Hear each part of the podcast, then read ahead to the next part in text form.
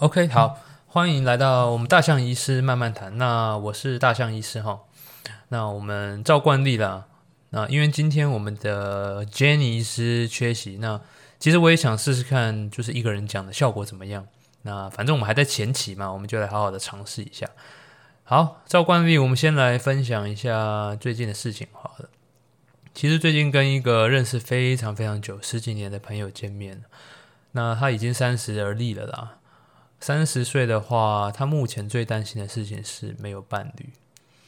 所以呢，我们就陪他聊了很多的天呐，聊了很久啊。当然，所谓的高富帅啦、什么收入啦、品性啊、各优缺点啊，这些都谈过了。但是，我不知道你们身边有没有这样的朋友啊？他一直给我的感觉就是好像没有很有自信。所以那个时候呢，我就问了他一个问题，说：“哎，你喜欢你自己吗？”那他愣住了，他说。其实他觉得自己很普通，诶，没有到真的非常喜欢自己。我就跟他说，举例啦，像我就非常喜欢我自己啊，但是我也跟他讲说，其实喜欢自己，并不是说很自负，并不是觉得自己所向披靡、所向无敌，而是知道说自己有很多事情做不好，但是自己有很多事情做得好。是因为了解自己而知道自己的优缺点之后，还是很喜欢自己，这个才是真正的喜欢自己。那我也跟他讲说，通常要喜欢自己，可能第一步是要先有自信吧。那他说，他的确并不是一个非常有自信的人，虽然说他对他的工作这方面很满意，对他自己的工作能力很有信心，但是他对他自己的其他方面就是真的很没有自信。那其实自信，我就跟他讨论到了，自信的来源其实也像是一种正向的循环。就像呢，你可能某些事情你花时间去做，又或者是你又比别人有一点天分，那或者你两者都有，所以你有些事情呢，就是会做的比较好。那做的比较好的时候，别人也会称赞你，你也会感受到成就感。那有了以上的成就感呢，你又继续愿意花更多时间在这些事情上面。那慢慢的这件事情越做越好，你就产生了一些自信。那这个就是正向循环产生自信的结果。那所以当然啦，我后面就是建议他多去尝试一些事情啊，多花时间啊，不论是谈吐啦、运动啦各方面，你只要越来越多事情有自信，那我相信你整个人也会更充满魅力。就像你去买东西的时候，如果你问那个老板说：“诶，这个东西好吃吗？这个东西好用吗？”结果那老板面有难色，我相信应该不会有人敢买吧。就像你自己，如果别人问你说你觉得你有什么优点呢？你觉得你喜欢自己吗？结果你露出一副好像也很讨厌自己的样子，请问还会有人想要跟你在一起吗？我是非常怀疑的。毕竟伴侣这件事情，并不是有了伴侣你人生就快乐吧？伴侣应该是要一起成长的，而不是你单纯想要从另外一方。获得快乐，获得幸福吧。幸福是要一起创造的。那我也特别再讲一个额外的事情好了。很多人的确很多事情做得非常有专长，但是其实我们要把你很会做的事情，跟你真正会得到快乐的事情分开来。有些事情你只是真的很会做而已，你做完了，就算受到别人称赞，你其实并不会真的到很快乐。就像我本身，我喜欢念一些课外读物，我喜欢做我自己骑脚踏车啦，或打篮球啦一些事情。但是，其实这些事情就职业来讲，其实我并不会做这些事情得到任何收入啊。但是，其实这些事情可以让我得到快乐啊。那这难道就代表说你不能做这些事情了吗？还是可以啊，对不对？那当然，有些人他的工作本身就是他的快乐的来源，他工作本身就让他感受到非常多成就感。那我觉得这个就是天选之人嘛，你的工作跟你的热情结合。但是你的工作跟你的热情其实也是可以分开的，这样也没有不对啊。所以我觉得也可以好好想想，说，哎，我这个做的很好的事情，真的是我会得到快乐的事情吗？真的是我的热情吗？好啦，今天闲聊太多了，大家就到这里。那我们之后再来好好分享一下这个生活的部分。那我们今天的主题呢，其实是要来探讨所谓的只有月经会流血吗？那还有什么样的情况可能会造成第一个非月经的时候也会出血呢？或者是你月经的出血量怎么都是比别人多那么多呢？好了，其实要在讨论这个话题之前，其实我们要先分辨的是年纪，因为说真的。如果你对一个六岁的小孩，然后在讨论他因为阴道出血，你在讨论说，诶，他为什么阴道出血，是不是月经相关？这不是这就不合理了嘛？所以，我们今天主要要探讨的是所谓的在育龄年纪的一些女子，她们的一些月经出血的问题。哈，我相信，因为其实我身边蛮多女性朋友也都有这个问题的，我相信她们应该是对这个蛮有兴趣的。那所谓的育龄年纪，就是所谓的 reproductive age。就是你是真正有月经之后，已经成年之后的出血量，如果太多的话，究竟是什么问题呢？那其实我们第一集已经大概讲过了，我们一般的月经周期啊，其实大概是二十一天到三十五天了。当然，有的人会更长，有的人是更短。但是其实你只要是规律的，大致上都没有什么问题。那一次来的时间，我们一般人是比较不会大于七天的啦。那顺道一提的是，就是如果你今天啊，有的人是已经要停经了，快要到停经的时候，正常的停经时间大概是四十五岁到五十五岁了。当你在接近这个年纪的时候呢，其实你的月经会变得越来越不规则，那月经量可能又会变得越来越少。所以，如果你是快要停经的妇女的话，这其实是很正常的。那另外，有些人在讨论的是一些停经后的出血啦。那很多人担心的是会不会有一些癌症啊？那其实大部分停经后的出血其实都不是癌症造成的，都是它的一些萎缩性，它的一些所谓的 atrophic vaginitis 造成的问题。那另外这边就宣导一下啦，其实政府有补助我们三十岁以上的妇女啊，每三年可以进行一次我们的子宫颈癌抹片的筛检。那各位听众如果已经满三十岁的话，其实。政府都这么佛心的零元补助了，那就有空的话可以去做一下筛检。那好，终于要顺道的话，我们今天要讲的是我们的非正常性的出血，我们叫做 abnormal 的 uterine bleeding，我们简称叫做 AUB。uterine 就是我们子宫，我们是 U T E R I N E。啊，我在想，我们这个节目会不会 到后面其实变成一个这个英语、这个医学英语的教学节目了？那接着我们要讨论的是什么样叫做出血太多呢？那其实我们一般呢，平均是三十五 CC。那如果你这一每一次的月经量出血有到八十 CC 以上，就是所谓太多了。那正常人其实根本不会去算嘛。所以其实只要你换，不管是换卫生棉、换棉垫，你一天有换到。六六片啊，八片以上，其实就是算是真的太频繁了啦。好，我们今天主要来讲几个主要的原因哦。毕竟我们这个节目的宗旨是要让我们妇女对于他们自己的身体状况可以更理解嘛。那我们跟医生之间的沟通就可以显得更顺畅。那我们医病沟通顺畅之后，我们后面的事情就会显得很简单。那我们自己对于自己的身体有更多的认识，其实。都是一件好事情嘛。好，我们第一个最强造成出血的原因，其实是我们的息肉那我英文都会顺便带一下，我们息肉是我们的 polyp，我们的 P O L I P。那其实息肉是常常造成一些月经不规则啦，或者是你在月经跟月经中间会出血的一个原因。那有的甚至还会造成经痛，或者是你已经停经了。那如果还出血的话，也有一些人是因为息肉造成的。那比较特别的是，毕竟息肉是长在子宫内的嘛，它有时候也会造成我们受精卵比较难着床，所以有时候啊，一些比较一些人有不孕的问题，有些人也是息肉造成。那我们要通常我们医生会用什么来检查息肉？我们通常都是用超音波了。我们超音波有人叫 sonography，我们有的人就简称叫 echo。那超音波真的是一个很屌的东西，其实它可以诊断我们妇产科大部分的东西。那其实我自己也很想买一台超音波，不过现在超音波的价钱好像真的还是蛮贵的。我我我再观望一下好了，因为现在超音波其实很屌，它可以直接连接手机。那虽然说解析度不一定很好啦，不过算是是一个非常方便的工具。好了，我们把话题回到息肉。那其实有些人担心息肉会不会转成恶性的？那其实息肉转成恶性的几率是非常的低啦。所以各位年轻的育龄女女子或者是妇女，其实你是不用担心这一点的。好，讲完息肉，那第二个会造成不正常的出血的原因就是我们的腺肌症 （adenomyosis），adenomyosis。那 A D E N O M Y O S I S。那也是俗称的巧克力囊肿啦。那巧克力囊肿的意思是它是长在我们的卵巢内。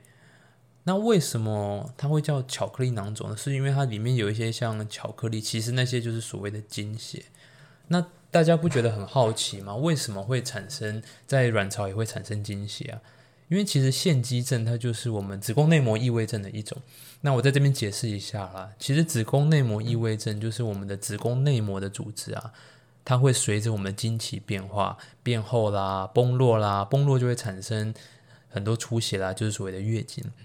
那这个子宫内膜的组织，它其实会长在各种奇怪的地方。那当它长在我们子宫的肌肉层里面的时候，它就是造成所谓我们腺肌症的原因呐。那所以它可能会伴随着一些经期的时候会有经痛啦，甚至是你整个骨盆腔的地方很痛。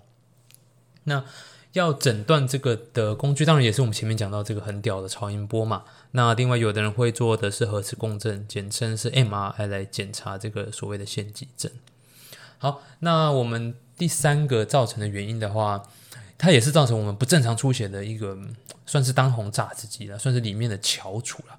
有接近二分之一的凶手都是这位仁兄造成的，它就是我们的子宫肌瘤。那我相信大家子宫肌瘤、子宫肌瘤都是讲的朗朗上口。那子宫肌瘤的英文是所谓的 leiomyoma，L E I O M Y O M A 啦。那当然呢，子宫肌瘤的话，它其实主要分成三种了。你就把我们的子宫想象成一颗球好了。那如果是长在球里面的这个肌瘤，我们叫做黏膜下的肌瘤。那通常这一种的子宫肌瘤才会是造成我们不正常出血的一个大宗。那至于这个的治疗啊，真的是太多了，我这边也不会夜配任何医师啊，你就去找你身边信任的诊所啊或医院啊，如果有检查出来的话，再跟你信任的医师来一起做处理。那这个算是非常的常见了，所以各位。女性，如果你的出血量真的是异常的多，拜托还是去做一下检查好了，因为真的很多人其实会出血，一直流啊流啊流啊，真的会流到贫血的。那通常是缺铁性贫血居多了。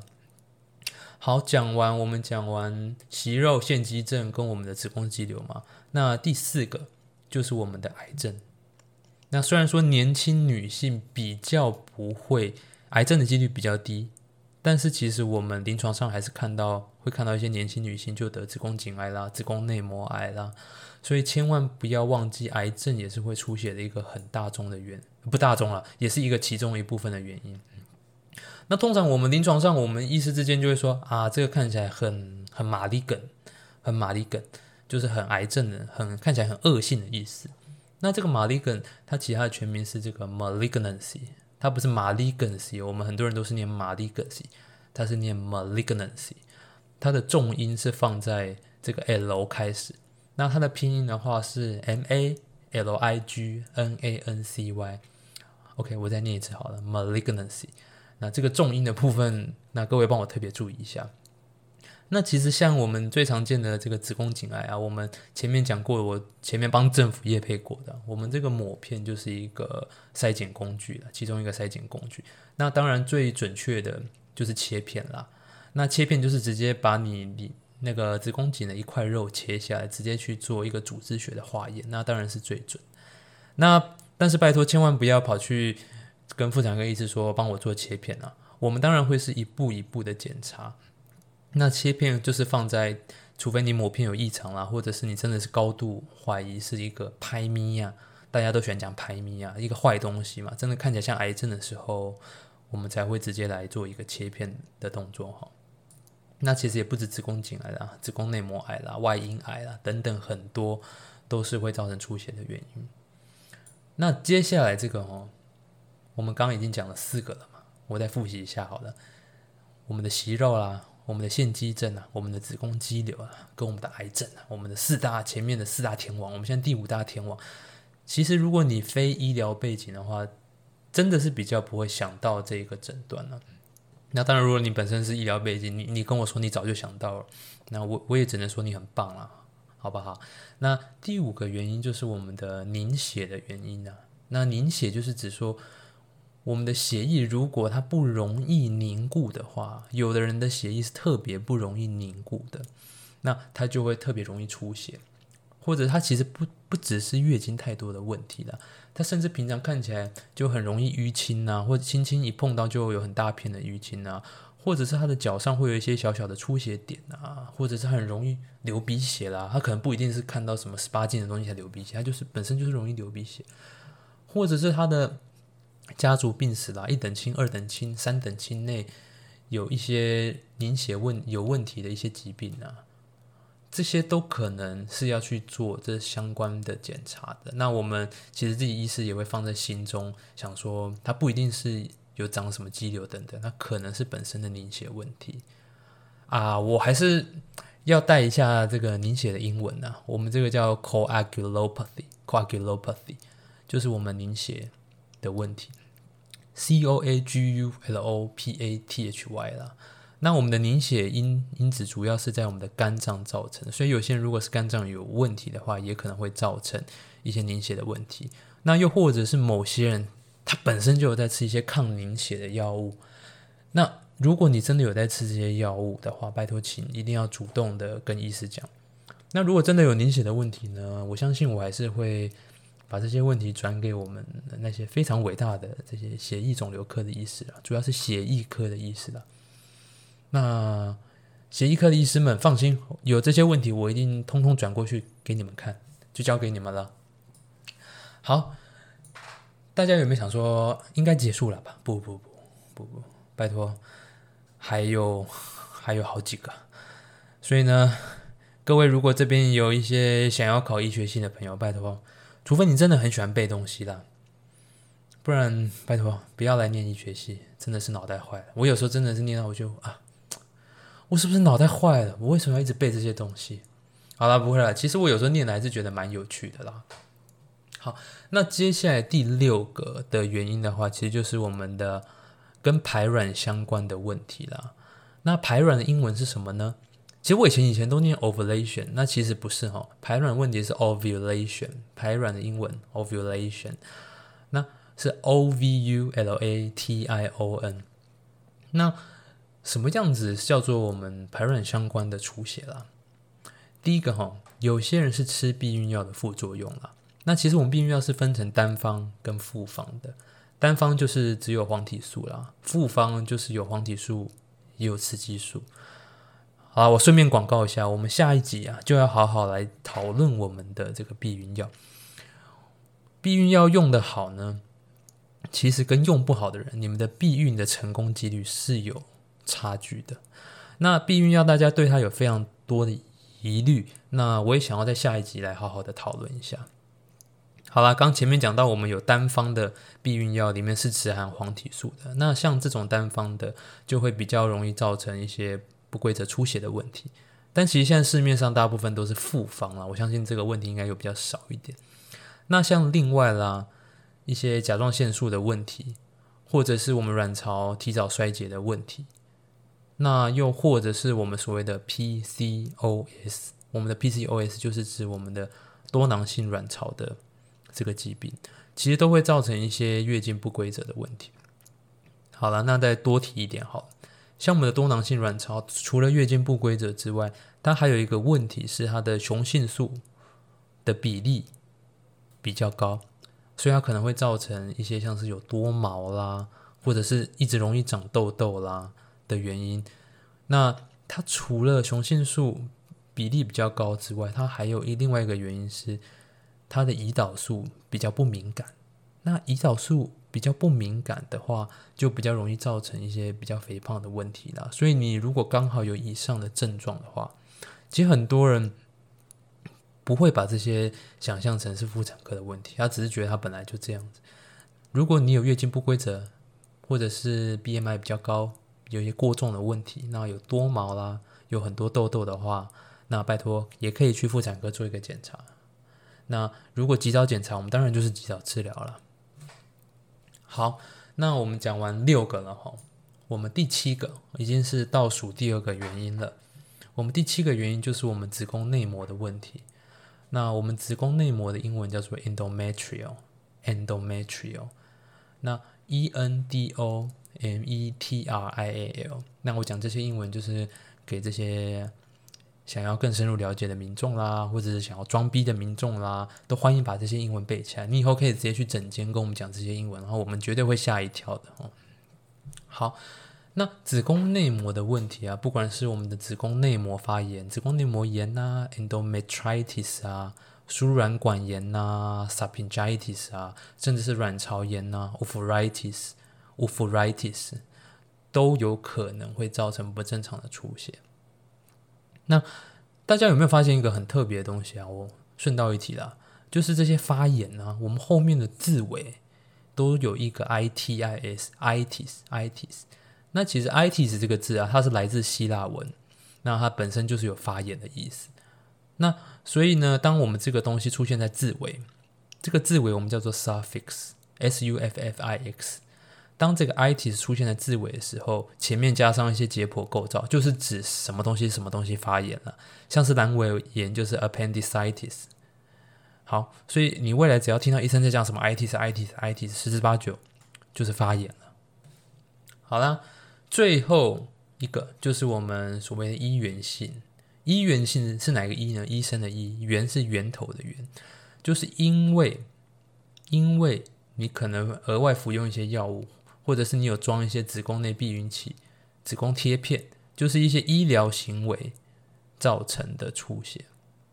就像前面讲的，某些单一配方的避孕药，或者是避孕贴片，或者是避孕环。都有可能会造成这个医源性的出血。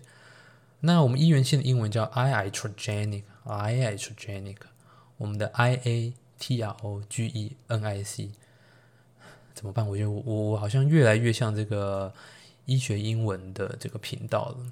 大家如果真的对这个医学上的英文有兴趣的话，我们之后也会特别来做一集。好了，好了，其实还有个最后一个，最后一个就是还找不到原因。说真的，很多人说现在医学这么进步啦，什么都要找到原因啊！真的，拜托，很多原因真的以目前的科技可能还不一定那么好找，但是我相信大部分都是找得到的啦。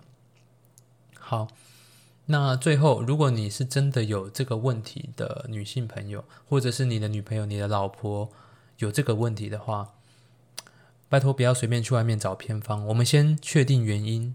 再来对症下药，才能比较好的做一个诊断。那我们今天介绍这些之后呢，你可能自己也可以想想看，自己会不会是有可能以上的任何问题了，或者是你之前是不是有得过这些问题？那你是怎么解决的呢？欢迎都可以直接寄信跟我讲。好，那今天呢，我们的节目就到这里了。那我们下一集的大象医师慢慢谈，会来讲我们的避孕药。那我们会找一位特别的来宾。来一起讨论这个话题。好，谢谢你的收听。